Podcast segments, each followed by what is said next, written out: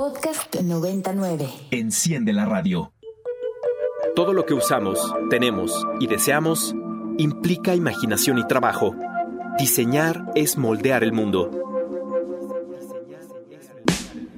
Inspiria Diseño por Ibero 90.9.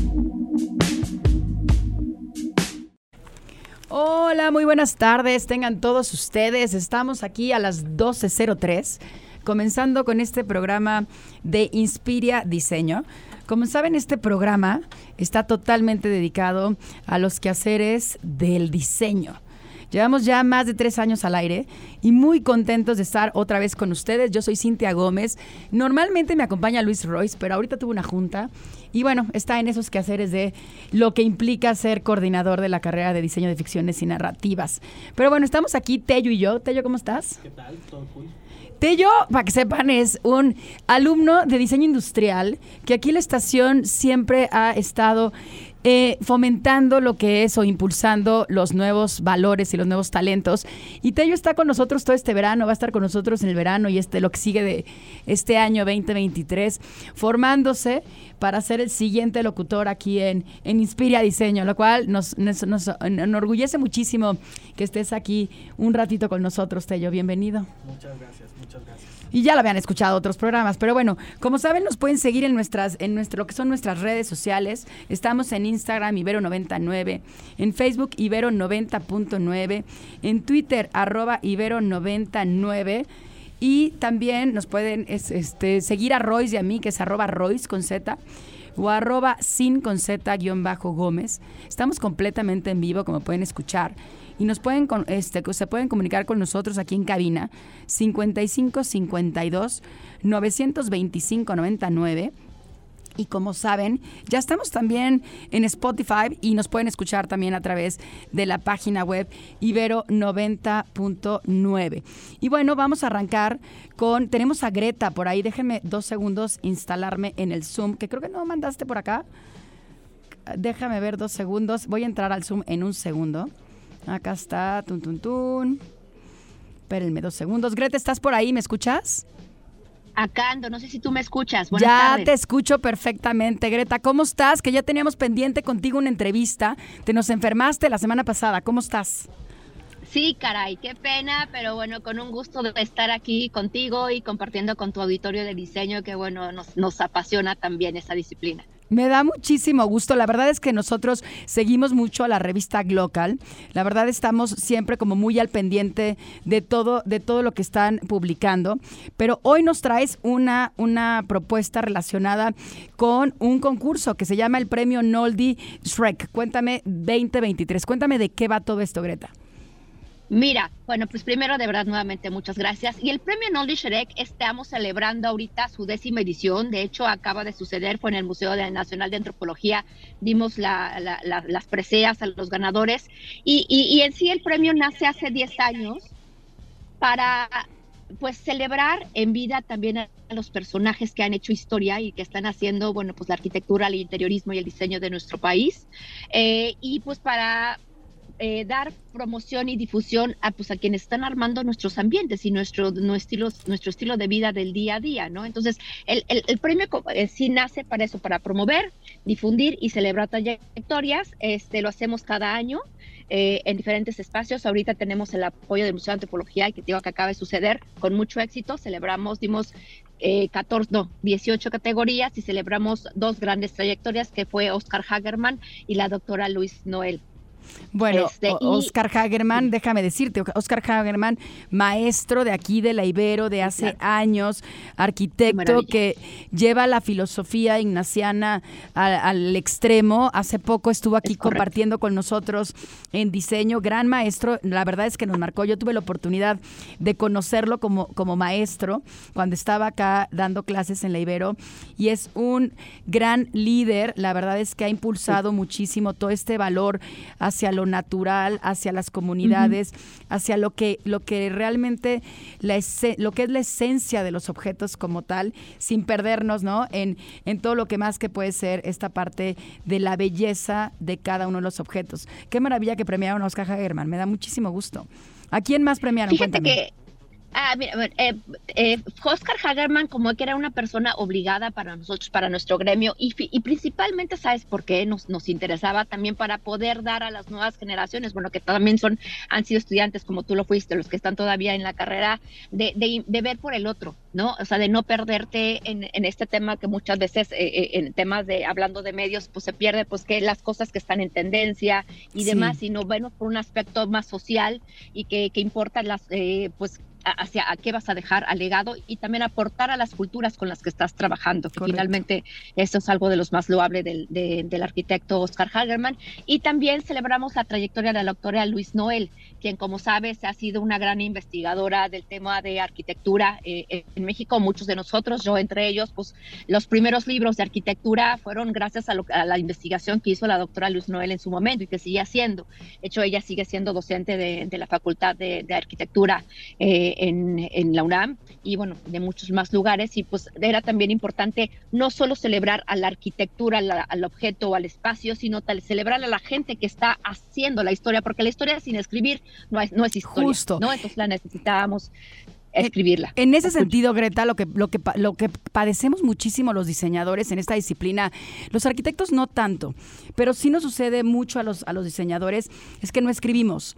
Entonces, esta parte sí, de, de, de, la falta de documentación, ¿no? documentar la historia que estamos viviendo, que estamos creando día a día, nos falta muchísimo. Entonces, el que ustedes realmente estén enfocándose en esta parte de premiar y reconocer la investigación, creo que es totalmente totalmente aplausible porque nos falta esa parte, reconocer que no solamente tanto arquitectos como diseñadores que somos hacedores por naturaleza, también la otra parte que son los investigadores, pues son importantes, sí. ¿no? Reconocerlos como tal. Sí, sin duda. Y mira, yo, yo soy historiadora del arte y mi maestría es en arte moderno y contemporáneo y yo estoy consciente de justo de esa parte de que, claro. oigan, ¿dónde está la gente, la hacedora de la historia? Porque, insisto, si no la escribe se pierde. Correcto. Entonces, pues es, es promover y fomentar todas esas, a estas personas y que vean que su trabajo también importa, porque luego estás tras bambalinas y nadie ve el valor de crear historia y de crear narrativa para nuestras nuevas generaciones. Totalmente de acuerdo. Creo que ahí te perdimos. ¿Estamos perdiendo el audio? ¿Ahí me escuchas? Ahí está, ya te oigo perfecto. Ajá. Ok, entonces pues te comentaba que lo importante es de crear narrativa y crear historias para estas nuevas generaciones y pues que ellos también nos empiecen a platicar y que sean hacedores de, de, pues, de la historia, ¿no? Que eso es lo más importante para nuestra labor de investigación. Correcto. ¿Los otros premios de qué fueron? Cuéntanos. Mira, eh, el premio en, eh, en, sí se divide en diferentes categorías, todas de arquitectura e interiorismo. Tenemos interiorismo residencial, arquitectura residencial, eh, arquitectura corporativa, digamos, to todas las tipologías del interiorismo y de la arquitectura, que va desde vivienda, hospitalidad, este, oficinas y, bueno, arquitectura social. Entonces se dividen mucho en este tema para ver, y también dimos un premio a jóvenes talentos, porque, porque pues es importantísimo pues no nosotros como medio especializado siempre publicar a la gente que ya es, sino tenemos que crear a los que necesitan, los que necesitan ser, ¿no? Correcto. Entonces, también dentro de este contexto, pues dimos un, un, un reconocimiento a cinco talentos del, de, del diseño, pues que están haciendo cosas interesantes y, que necesitamos nosotros los medios de comunicación pues darlos a conocer pues para que ellos pues, eh, mismos se sientan pues seguros de lo que están haciendo y pues que digan y, y que creen y que muestren que en México se hace muy buena arquitectura y muy buen eh, interiorismo así como diseño. Cuéntanos de diseño, ¿quiénes fueron estas cinco personajes que, que premiaron en el diseño? Mira, me agarras de bajada porque no, no los tengo con la, en la mano conmigo, pero si quieres más tarde te comparto la información con mucho gusto. Y, y es que este, fueron demasiados eh, categorías. Premios, no te preocupes. Mucho gusto te a ver, cuéntanos, cuando es la convocatoria, eh, ¿cuándo empiezan ustedes a sacar esta convocatoria para todos los que nos escuchan que dicen, bueno, a mí me encantaría no poder pro, claro. este, meter alguno de los proyectos que estén haciendo ahorita en estos años, ¿no? ¿Cómo es? ¿Cuándo abren la convocatoria? ¿Quiénes son los jurados? Cuéntanos un poquito más de esto. Greta. Sí, Claro, con mucho gusto. Mira, la convocatoria se abre en el mes de octubre. ¿Por qué octubre? Porque es el mes del diseño en México. Este, y bueno, como hay muchas cosas sucediendo, pues creemos que es en el mismo, en el mes donde hay que, hay que lanzarla, ¿no? Entonces, eh, la lanzamos para, y, hay pues muchísimas categorías, como te repito, son 18 categorías. La gente puede suscribir, este, mandar su proyecto y participa. Eh, y posteriormente, en el mes de febrero, tenemos el, eh, ya eh, el cierre de convocatoria y, y tenemos un jurado sumamente profesional que ve y estudia y pues eh, es quien da, ¿no? Este, a, quien da los ganadores. Eh, quienes son parte de nuestro, de nuestro jurado es Félix Sánchez, de Sánchez Arquitectos. Él ha sido, él en un, su momento recibió el premio de la trayectoria. Él ha sido un, gran promotor de la vivienda social en México. Está Dolores Mar Martínez, que ella es eh, maestra de, de, de, arquitectura y fue en su, en su momento, es directora de arquitectura del Museo del, del, del este, y ahorita también está en el área de investigación. Eh, estaba, está este, Gerardo Borazán, que es el director de arquitectura de la Facultad de la Anáhuac.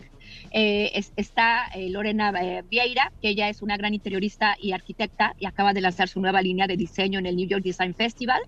Este, está, está eh, Aisha Ballesteros, que ella es el, eh, directora de arquitectura en el taller de Javier Sánchez Arquitectos, que seguramente lo, lo conoces. Sí, claro. Eh, este, ¿quién más? Este, ah, este Yuri Sagorín, que es este director de la, eh, de, director de la, um, ay, eh, del Consejo de Arquitectura de Vivienda, algo así, se me fue el nombre, perfecto, pero pues diga, digamos, él, él, él, él, ve toda la que la vivienda en México se constru que se construya con ciertas reglas, ¿no?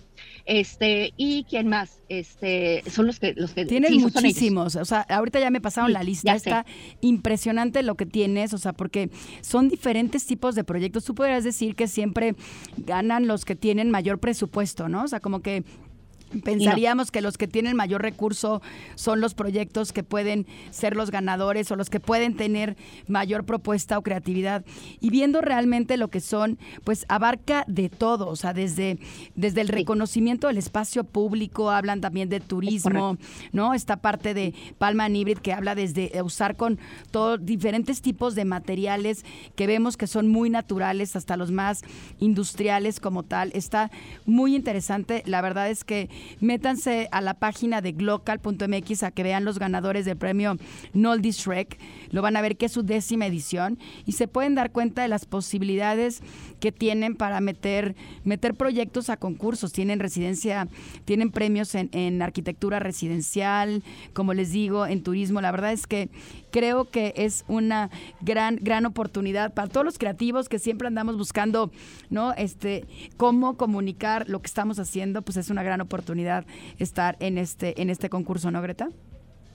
Sí, sin duda nosotros, bueno, está, son bienvenidos todos los, nuevos arquitectos, los, las, los gente, te, bueno, ya a más amplia trayectoria, pero métanse a nuestro, nuestro, nuestro eh, sitio, nuestras redes sociales, estemos, la revista está en punto de venta, porque siempre estamos comunicando qué está sucediendo en México y en el mundo. Ahorita, por ejemplo, estoy, me agarras en, en, en Chicago, que está en Neocon, que es una feria de, pues, de mobiliario más para el tema corporativo, y estamos hablando, se está hablando de qué va a suceder con el diseño corporativo y el diseño del, eh, del, entonces este andamos el home office, pero pues también más bien el office space. Exacto, el office space, ya, ya la oficina sucede donde sea, ¿no? Exacto. En donde te sientas cómoda, en donde te sientas este, en un ambiente pues que te recuerde a tu casa, pero que te recuerde que también hay una formalidad, ¿no? De la parte de, de laboral. Entonces, eso es parte de nuestro trabajo que también estamos, lo que andamos, pues eso, en ferias, eh, viendo qué es lo que hay nuevo y pues eso lo van a encontrar en nuestra, en nuestra revista.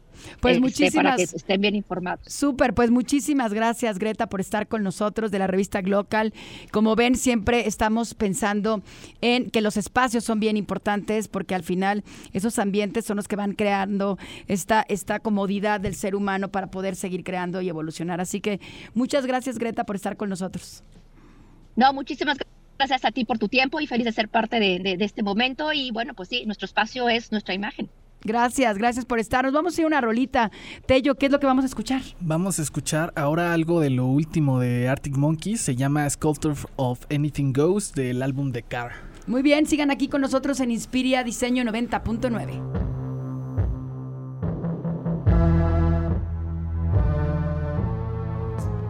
Regresamos a esto que es Inspira Diseño. Yo soy Cintia Gómez.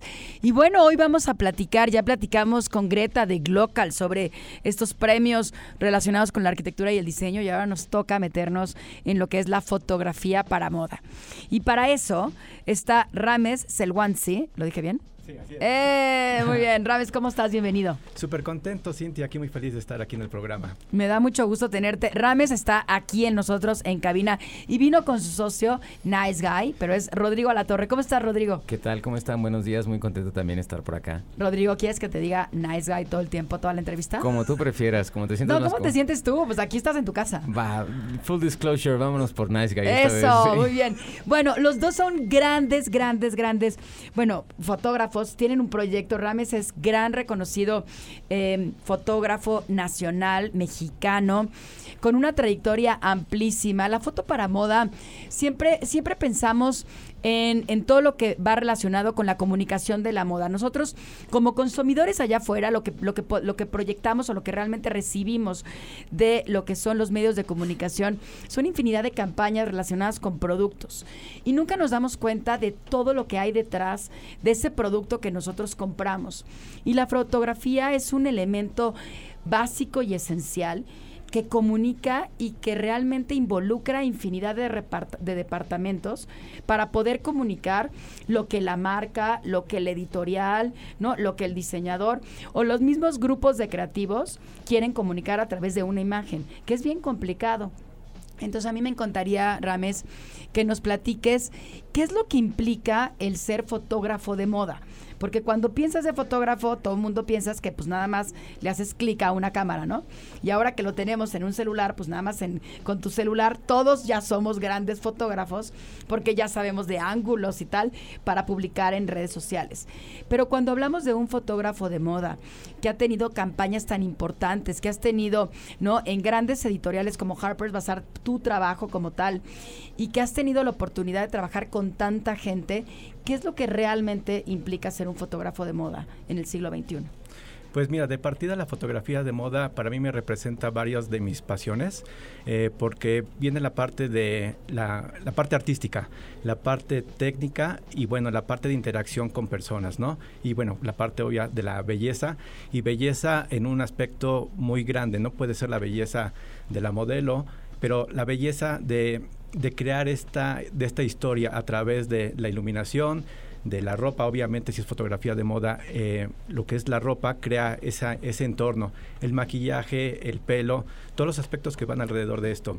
Y bueno, el ser fotógrafo de, de moda requiere como muchos aspectos diferentes que son como, yo lo pienso que son cualidades de las personas. Hay algunas personas que tenemos ciertas cualidades más para ser más observadores, más detallistas, otros más técnicos, pero en particular la fotografía de moda yo lo que considero es que tiene eh, la unión de muchos aspectos. Es tener un, un, conocimiento técnico, pero más allá del conocimiento técnico es tener un gusto y una sensibilidad por querer reflejar lo que uno, lo que uno percibe. Entonces, esta, esta sensibilidad de poder recrear lo que uno percibe es algo esencial para poder eh, compartir un mensaje del diseñador, de su colección, de la marca, de la historia que se está contando. Entonces son muchos aspectos que se unen para, para crear todo esto y pues como lo mencionas, eh, una fotografía de moda a veces estamos muy acostumbrados a verlas, pero no nos ponemos a pensar qué hay detrás de, cada esto, ¿no? Una producción de fotografía de moda pues requiere el trabajo en conjunto de todo un equipo de colaboradores, ¿no? Obviamente los modelos o las modelos, pero alrededor de esto pues eh, fotógrafo, fashion stylist, asistentes de fotografía, de vestuario, o sea, son realmente muy, eh, muy importantes todas las personas que trabajan dentro de esto porque el trabajo que se hace con su percepción artística y su talento es lo que se manifiesta ya en la imagen, en la imagen final que es prácticamente lo que quieres comunicar. O sea, empiezas a partir, entiendo, de un concepto como tal y cada uno desde su área empieza a aportar a ese concepto que implica ¿no? una marca, una idea y prácticamente cuando estamos viéndolas ya sea en el mundo digital o en el mundo no análogo que son las revistas, pues muchas veces te detienes o muchas veces no. Entonces lo que buscas con este grupo es, o sea, con este grupo de equipo de talentos es que realmente el consumidor consumidor o el, el, que está como espectador se detenga a analizar un poco, ¿no? ¿Cómo logran esa magia, Rames, en tanto tiempo que llevas? ¿Cómo ha sido esta esta parte de lograr la magia o qué crees que haya sido en la parte de tu formación como fotógrafo que te haya ayudado a poder conjuntar todas estas, estas partes creativas para generar una foto? Bueno, ya hablando personalmente, eh, yo desde pequeño tenía una inclinación artística, me gustaba pintar. Y bueno, desde la escuela mis maestros me decían, tú vas a ser artista. Yo no entendía qué era eso cuando yo tenía 7, 8 años. Más adelante yo estudié artes plásticas y en las artes plásticas pues siempre fui, eh, me, me, fascinó mucho como la anatomía. Eh, las pinturas del barroco, pinturas renacentistas, los claroscuros, todo esto me llamaba muchísimo la atención. Ahora, eh, a pesar de que estuve en, en, en, pintura, yo no sentía que era como la herramienta en la que yo me pudiera expresar de la forma, de alguna forma como más espontánea que, que iba con mi personalidad y el estar pintando durante semanas o meses y no poder como hacer cambios tan rápidos era algo como que no iba tanto con, conmigo. Y en la fotografía encontré que podía ser como mucho más rápido el proceso e ir construyendo las imágenes sobre la marcha. Hay proyectos en los que eh, puedo tener yo una idea o, o, sigo un lineamiento para una campaña publicitaria o, o el lanzamiento de una colección de, de una marca de moda pero en muchas ocasiones, o inclusive en estos casos, eh, yo siempre pienso que hay un desarrollo de magia durante el photoshoot. Un amigo fotógrafo y yo platicábamos que es como, como que aparece el duende. Eh, estamos en la sesión de fotos y hasta ese momento en que aparece ese duende como que nos hechiza a todos y es donde surge esa conexión. Yo siento una magia, ¿no? Que llamamos cuando estás en, en foro, ¿no? o foro o locación, ¿no? Sí. Que todo mundo conecta, conecta el talento, conecta el maquillista, conecta el fotógrafo, conecta, ¿no? Como que todo el staff está en ese momento y se hace una como una aura, ¿no? Así tremenda. Exactamente, es esa esa conexión que se tiene con el equipo de trabajo y fundamentalmente con la modelo. Eh, y siento que son esas también las características que diferencian justo el resultado de la imagen, porque una modelo puede tener su, eh, su propia percepción de lo que quiere hacer, y si el fotógrafo y la modelo no conectan en uno, están como dos historias separadas. Entonces, sí, eh, me ha tocado ocasiones que llevar esto eh, es un proceso que toma, toma su tiempo y hay veces que sucede hasta antes de la foto, ¿no? Porque es como la química que se genera en set, en, en, en, en la producción. A mí en particular me gusta tener música en la, en la Yo producción. todo, sí. Porque eso te crea ya un ambiente que quieres como formar parte Claro. de esto, ¿no? Y inclusive he tenido producciones de fotografía donde pongo música específica Claro. de acuerdo al mood que quiero eh, que Porque quiero aparte tener. conecta, ¿no? El talento conecta. Si le pones una cumbia, ¿qué va a suceder? Que va a estar, ¿no? Alegre y moviéndose la modelo conforme al concepto que estás buscando. Si le pones, ¿no? Una canción de punk tremendo, ¿no? A lo mejor Sex Pistols, entonces va a estar, ¿no? Con un tema como mucho más agresivo y más clavado, ¿no? En, en otro, en otro contexto. La música te va generando este ambiente que va metiendo al talento en ese, en ese espacio que es el, el set o la fotografía, ¿no? Sí, exactamente. Son esos elementos que utilizamos. Dime una cosa, ha surgido en los últimos años gran polémica en relación a todo lo que implica el costo de una producción de foto. ¿No? De hecho, eh, en pandemia hubieron varias en donde las grandes editoriales se dieron cuenta que se gastaba muchísimo en todo lo que implicaba lo que acabamos de decir, eh, el talento, el maquillista, el peinador, los directores de arte, mismo fotógrafo, el styling, o sea, era una superproducción y que se gastaba muchísimo en esas producciones. Y empezaron a lanzar propuestas completamente diferentes en donde desde inteligencia artificial, que ya están haciendo este, portadas de revista con, con la inteligencia artificial, o generando propuestas con cero presupuesto, ¿no? O sea, con muy, muy, muy bajo presupuesto. ¿Tú qué opinas? ¿Qué es lo que tú has vivido desde eso? ¿Fue parte de, del producto de una crisis que estábamos viviendo en el 2020 a partir de la pandemia y de toda esta concientización que hubo en relación a los gastos que implica las producciones de fotografía, como es la misma producción de pasarelas, ¿no? Que se gastan millones y millones de dólares en generar una propuesta y que fue ese, ese momento de reflexión de, de los medios de comunicación salió eso? ¿O sí crees que hay- haya habido un cambio en esta parte de- del costo que implica una producción? Definitivamente ha habido muchísimos cambios a través de la, de la historia. O sea, si nos remontamos más de 100 años, estamos hablando de cámaras de formato, de gran formato, de placas que tenían que revelar en, en set o tenían que llevar todos los químicos. Y que eran costosísimos. Y eran costosísimas, ¿no? Claro. En los 80s, 90s, pues el equipo era bastante grande, pero considerado lo que había en épocas pasadas, pues era una, una gran diferencia, ¿no? Y como esto, pues van evolucionando las técnicas, después se vuelven cámaras digitales y no se puede parar a la, a la tecnología y los avances. Realmente yo lo que considero que es lo más importante es el mensaje que transmitir. Entonces, eh, dependiendo del mensaje, pues hay diferentes características para poderlo recrear. Eh, también va a depender de las necesidades, ¿no? Y los cambios que hay también en cuestiones eh, comerciales, dependiendo también del proceso en que se encuentre la marca o el mensaje que quiera realizar. Porque cuando surgieron las redes sociales, veníamos de décadas, de los 80s, de los 90s, de crear comerciales que eran una ilusión, un anuncio, era crear todo un mundo de fantasía. Y lo que sucede, eh, el cambio con las redes sociales, es que la gente ya no cree más en estas fantasías y entonces empiezan a hacer eh, publicaciones mucho más orgánicas, más naturales, donde ya no necesitan este, este tipo de producción, porque lo que quiere la gente es conectarse con lo que pueden sentir que es más real, no si- sin tantos eh, artificios alrededor.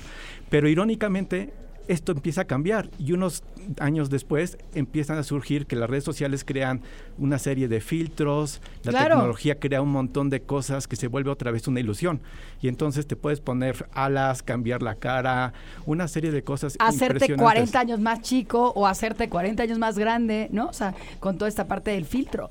Sí, creo que, que lo que se vivía en los 80s, y a- en los 90s y a principios del 2000 era esta parte del sueño americano, ¿no? Esta parte de idealización del cuerpo, de todo lo que era el mundo material como tal.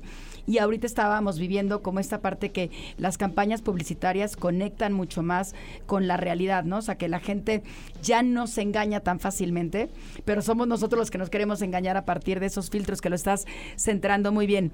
En ese sentido, te quisiera preguntar otra cosa. Ay, nos tenemos que ir, ¿verdad? Bueno, le pregunto, nos vamos a ir a un extracto que ya me clavé con esto de los medios. Nos vamos a ir a corte, al extracto. ¿Tello lo quieres decir ahora o lo dices después? Despuésito, nos vamos a corte, al extracto de la semana y vamos a seguir platicando con, con Ramés sobre foto para moda aquí en Inspira Diseño Ibero 90.9. Un momento para la lluvia de ideas y después poner las manos en acción. Inspira Diseño por Ibero 90.9. Ya estamos de regreso en Inspira Diseño Ibero 90.9. Yo soy Cintia Gómez y estamos platicando sobre foto para moda con, con Ramés Selwansley. Qué complicado tu nombre. Me tienes que decir de dónde es tu nombre. Tu apellido está increíble. Shelwansi es un apellido náhuatl. Mi abuelo es de la región de Tlaxcala. Ajá. Y Shelhua fue el emperador de Tlaxcala que fundó Cholula. No te lo creo. Sí, O sea, eres de descendente así real. directo azteca. Qué increíble. Y, y, y los demás, los primos, tu siguiente apellido, ¿cuál es? Es Rosas. Rosas. No, Sí. pues conectan, me encanta.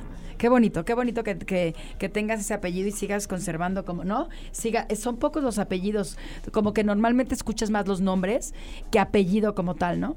Entonces me da muchísimo gusto, ¿no? Verlo aquí. Eh, Creo que es de las primeras veces que veo un apellido, ¿no? Autóctono como tal. Bueno, estamos platicando, nos quedamos con, con el tema de la foto para moda y hablábamos, a mí, a mí me, me, me surge una duda tremendamente en el sentido de que cuando trabajabas la fotografía anteriormente, pues los fotógrafos realmente se metían de lleno a lo que eran los estudios de foto y sobre todo a los cuartos oscuros para, para poder revelar lo que no sabían que habían tomado, ¿no? Y después viene el tema de, de lo que es el mundo digital, en donde en un clic inmediatamente puedes ver lo que está sucediendo y puedes corregir ahí y después puedes postproducir. Y después de ahí hoy nos enfrentamos a que tenemos la inteligencia artificial en donde ya hasta Photoshop nos crean, ¿no? Con nuestras imágenes, nos crea los diferentes fondos que podemos, ¿no? Que en lugar de meterte al estudio a crear y, y hacer todo lo que, lo que normalmente hacías con, con estas herramientas que eran Illustrator o Photoshop, hoy ya hay una inteligencia artificial misma del producto que te ayuda a generar otros mundos o otros espacios, otros conceptos. Tú como fotógrafo, ¿cómo has vivido estos cambios? Pues justamente yo cuando inicié en la fotografía fue en 1998, donde era como la transición a fotografía digital. Yo estudié cuarto oscuro, me encantaba el revelado y bueno, es una parte mágica, pero a la vez para mí el entrar a la fotografía digital fue lo que me dio como un paso de avanzar muy rápidamente porque tenía esa característica que yo buscaba que no, como te comentaba en la pintura, me era demasiado lento el proceso. Entonces también el poder ver la foto inmediatamente en la pantalla, pues me generaba poder cambiar la iluminación, cambiar la narrativa de mi fotografía para crear más lo que yo estaba buscando. Aún así, yo siempre busqué como crear eh, la mayor parte posible en set, es decir, le ponía filtros a mis cámaras o sigo haciéndolo, filtros de colores o de efectos especiales al lente, aunque esté utilizando cámaras digitales, porque me genera ya un acercamiento a la fotografía final. Si llegan a tener Photoshop, pero busco que el Photoshop sea como la parte ya eh, menor. No trato de crear toda la imagen en, en, postproducción, sino desde el set, porque es en la forma en la que se conecta con, con la modelo en crear la imagen. Y a nivel comercial, pues es también la forma en que el cliente puede ver el resultado ya muy cercano de, de Claro, esto, de lo cómo va a ser, ¿no? Porque pues igual muchas veces no les gusta y ahí puedes como reaccionar para hacer los cambios. Hiciste una exposición hace, en, hace poquitito eh, que se llamaba The Reflected Eye, que estuvo en Estados Unidos, ¿no? Y era toda una recopilación de diferentes fotógra- fotógrafos de casi un siglo. Empezó desde 1930 hasta la actualidad. Iban pasando por lo que acabamos de hablar, como todas estas diferentes técnicas, y tú fuiste el único mexicano que estuvo exponiendo ahí. Y aparte salió un documental, hicieron un documental con este, con todo este trabajo que hicieron histórico de, de lo que platicábamos ahorita un poco con Greta, ¿no? Que documentamos poco la historia, ¿no? De, de lo que son las profesiones artísticas. Entonces, ¿qué fue para ti esta, estar dentro de esta exposición que te hayan invitado? Porque generaron eh, propuestas o invitaron a fotógrafos de diferentes casas editoriales, ¿no? Y tú estuviste ahí. Entonces, ¿qué fue para ti? Pues de partida fue un gran honor el haber eh, formado parte de una exposición con grandes de mis ídolos de la fotografía desde hace más de 100 años, como Erwin Blum- Blumenfeld, eh, Erwin Sokolsky, muchos fotógrafos icónicos. Y tuve la fortuna de hacer este documental con Lucy Lara, quien ha sido editora de Harper's Bazaar y de grandes revistas. Gran amiga aquí de la estación, ha venido varias veces. Y bueno, con ella tuve esta oportunidad de crear este documental en donde estuvimos también entrevistando a varios de estos grandes fotógrafos eh, para tener un conocimiento más sobre su trayectoria para, para este documental entrevista que hicimos. Y pues esto también nos abrió como un aspecto para mí personalmente muy relevante de con las personas que pudimos hablar todavía en persona porque siguen vivos, como tener sus experiencias, ¿no?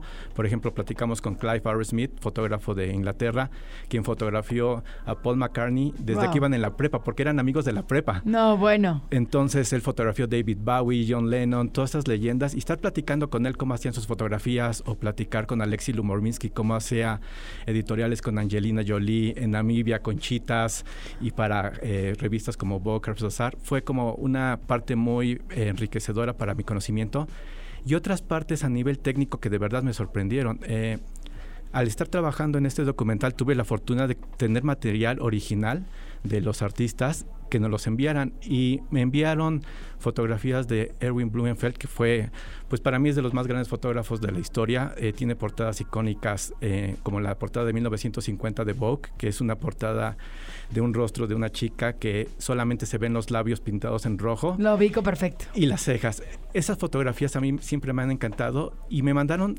archivos que eran en baja resolución y yo cuando abro los archivos en baja resolución es así de qué detalle tan más impresionante y belleza y es la cuestión de era placas de bueno de película y estamos hablando de 1930 1940 no. y la calidad escaneada y el archivo entre comillas en baja resolución es una resolución impresionante y me hacía pensar así de, wow, qué conocimiento técnico podían tener estos eh, fotógrafos para crear estos efectos que ahora en Photoshop parecen fáciles de, o son fáciles de hacer. Sí, pero en la realidad es muy complejo. Pero es muy complejo, ¿no?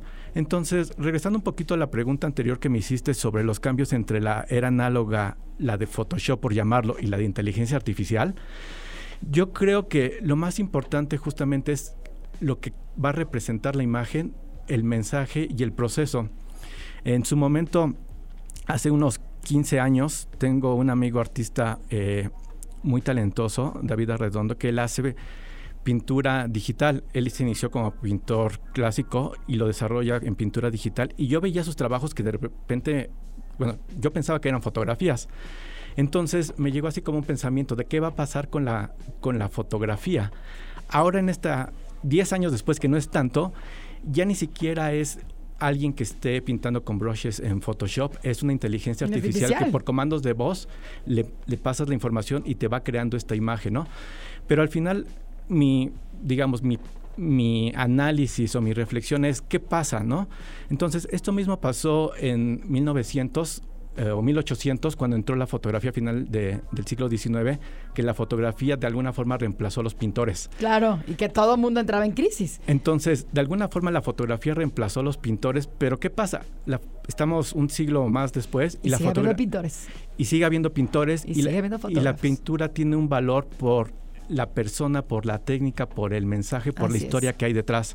Entonces, siento que ese valor humano va, Nunca se va a perder. Nunca se va a perder independientemente si es eh, Photoshop, inteligencia artificial, hologramas o whatever, como lo quiera, como se vaya a llamar después. Pero va a tener, eh, si tiene esa base de la importancia de la narrativa, la persona o la historia detrás de eso, eso es lo que va a ser más Correcto. representativo. Y bueno, déjenme decirles que Ramés también tiene una línea de ropa. Y para eso está aquí Nice Guy, que es en esta parte de, de impulsar la creatividad.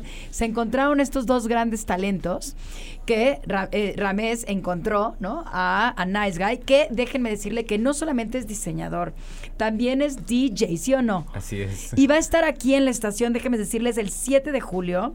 Apunten bien a los que nos están escuchando, de 7 a 8 en el programa que es un viernes. En el programa de Live Sets va a estar tocando como DJ. Y aparte de la creatividad, tienen su línea de ropa que se llama Nice Guy Streetwear. ¿Sí o no? Así es. ¿De qué va? Cuéntanos, Nice Guy. Pues esta es una, eh, una situación bastante padre que yo- eh, me tocó vivir. eh, por ahí el 2018 yo me fui a presentar mi segundo disco eh, a, a Tokio. Eh, estuve por allá más o menos un mes y tuve la oportunidad de andar tocando en, en- en varios lugares eh, y poniendo mi música. Y de las primeras cosas que me voló la cabeza es ver cómo se vestían los, eh, la gente en, en la calle, ver Claro. cómo se vestían en Harajuku. Recuerdo perfectamente salir de la parte de aduanas y lo primero que veo es son cinco chicos vestidos con este rollo como de samurái urbano, gótico, con cosas colgando y se me quedó tan grabado en, en- en la mente y lo que trataba de hacer era pues un poco con la pena decir, oye, disculpa, aprendí, ¿Dónde a, aprendí a decir, más que ¿dónde compraste eso? ¿Me dejas tomarte una foto? Porque se veía que una parte de lo que traían, pues sí era de, de algún lado, eh, pero más allá de eso era cómo lo habían combinado. Claro. ¿Sabes? Cómo habían elegido los calcetines con los zapatos, Sí, esta con el mezcla, mo- ¿no? con los con los aretes y se empezó en mi caso como a, a- a diluir esta cuestión de esto es ropa de mujer, esto es ropa de hombre, esto es no sé qué es, ¿sabes? Un, recuerdo en una, una ocasión ver una chica con un globo terráqueo colgado en, en- en la, en- en el, en- como un arete y un vestido completamente rosa desafiando todas mis concepciones de lo que a mí, de, de lo que yo pensaba que la gente usaba en la calle, ¿sabes? Y lo primero que hago al llegar a México es digo, quiero hacer algo así, ¿no? Traía un montón de fotos, gigas de, miles de fotos de gente de- en la calle, de lo que veía, y no era, no era lo top de diseño, no eran las tiendas así súper No, no, la gente común y corriente que va caminando en la calle, en ¿no? la calle, en la calle, y un poco a- gente atrevida, ¿sabes? Como la Son ves y- atrevidos. sí, no, no, salen inmediatamente del, del contexto, no son estos chicos. Si es negro, es negro, pero es un, es un madrazo, ¿sabes? De cómo se ve eh, eh, físicamente la, la estampa de la persona. Y aparte cinco o seis personas vestidas igual, parecía que era como una pandilla que te iban a asaltar, ¿sabes? O sea, no, no, espérame, este, déjame. Me recuerda esta película de, de de Warrior, ¿sabes? Como de... todos, todos se vestían con una estética o una paleta de colores similar, ¿no? Y, y bueno, lo primero que intenté hacer en México es como, bueno, ¿qué puedo hacer, no? O sea, eh, encontré hoodies, encontré camisetas, tratando de, de, de, de volcar un poco de toda esta estimulación visual que viví en, en- en- en- y la verdad eh, es bastante difícil acá en México encontrar esos textiles, esas, te- Claro. estas- esas texturas. Afortunadamente, hace aproximadamente un poquito más de un año, eh, en un skatepark, conocí a Rames patinando, Mira. escuchando una de las canciones que yo escucho todos los días, una canción de Paul Oakenfold, no, eh, de, que se llama Game Master. Y, y me acerqué a él, tú, estás, tú pusiste eso, él estaba bajando una rampa en, en su patineta y me dijo, ah, sí, es mi playlist, no sé qué, y empezamos a platicar, y eh, pues yo hago música, eh, soy productor, hago techno, drum and bass y cosas, y, y, y ¿por qué no nos tomamos un café en la semana? Y en eso me dice, oye, vi que también haces ropa. Sí, pues tengo esta marca de Nice Guy Streetwear. Ahí la llevo, este, medio difícil, pues solo en este mundo. Medio, pues, y claro, y no, no ser parte de- del mundo de la moda, como todo, como ser todos los mundos, ¿no? De, de la música, de los fotógrafos, de la moda, pues se empiezan a cerrar, ¿no? Y cuando uno se encuentra, cuando uno combina esa energía, combina eh, esa pasión por diferentes aspectos que nos podemos complementar, fue cuando platicamos de cómo poder nosotros llevar esta, eh, esta pasión que tenemos en diferentes áreas y llevarla adelante. Y entonces, pues desde entonces llevamos un poco eh, más de un año recientemente que iniciamos con eh, crear ese ADN de lo que queremos nosotros expresar. Y es una marca inspirada en la cultura japonesa, es una marca del año 2053.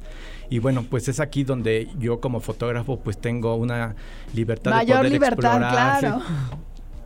Dale, dale.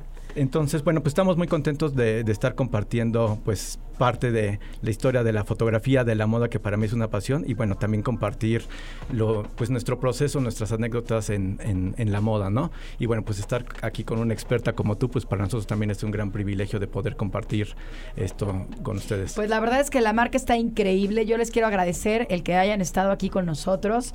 Gracias. Ramés, ¿no? El apellido Shelwansi. Shelwansi. Shewansi.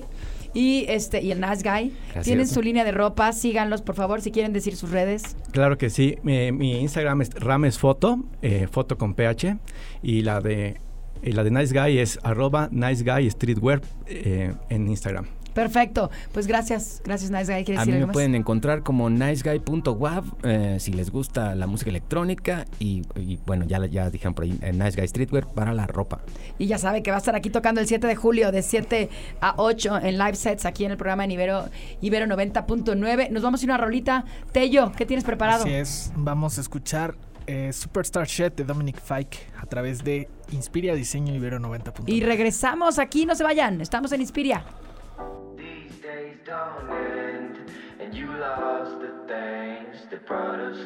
Regresamos a Inspiria Diseño Ibero 90.9. Yo soy Cintia Gómez.